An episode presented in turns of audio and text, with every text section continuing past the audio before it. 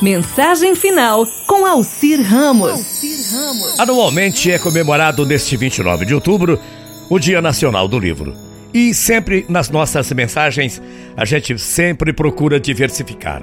Essa data celebra uma das invenções mais enriquecedoras do ser humano, o livro. O livro pode ser uma fonte inesgotável de conhecimento, transportando os leitores para os lugares mais espetaculares da imaginação humana, além de informar e ajudar a diversificar o vocabulário das pessoas.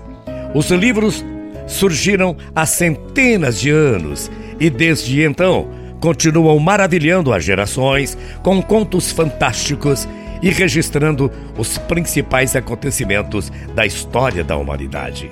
Existem outras datas relacionadas ao livro, ou aos livros, né? O Dia Mundial do Livro comemora-se em 23 de abril. O Dia do Livro Didático comemora-se no dia 27 de fevereiro. O Dia Internacional do Livro Infantil é comemorado no dia 2 de abril. O Dia Nacional do Livro Infantil é comemorado no dia 18 de abril, uma homenagem ao escritor Monteiro Lobato, que nasceu neste dia, tido como precursor da literatura infantil brasileira. Uma boa atividade para ser realizada no dia do livro é quando você puder visitar uma biblioteca da sua cidade e conhecer as histórias que ela preserva e os clássicos da nossa literatura.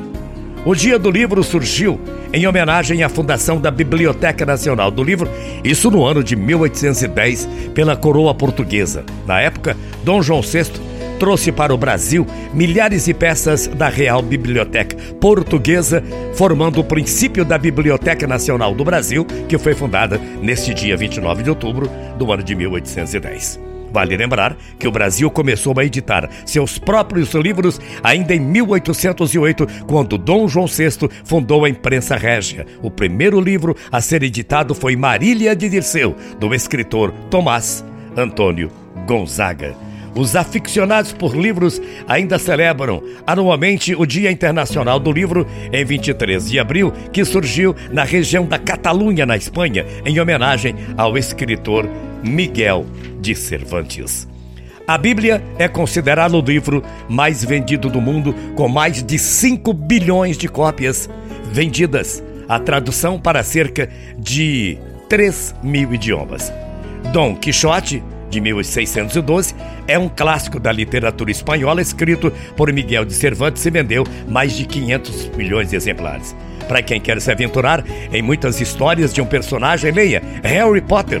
Escrito por Rowling, a saga possui sete livros e a primeira da série Harry Potter, A Pedra Filosófica, em 1997, está na lista dos mais vendidos. Leia um bom livro, procure se aperfeiçoar ainda mais. Amanhã a gente volta às 8 horas. Fiquem com Deus que eu vou com ele, morrendo de saudades. Tchau, feia.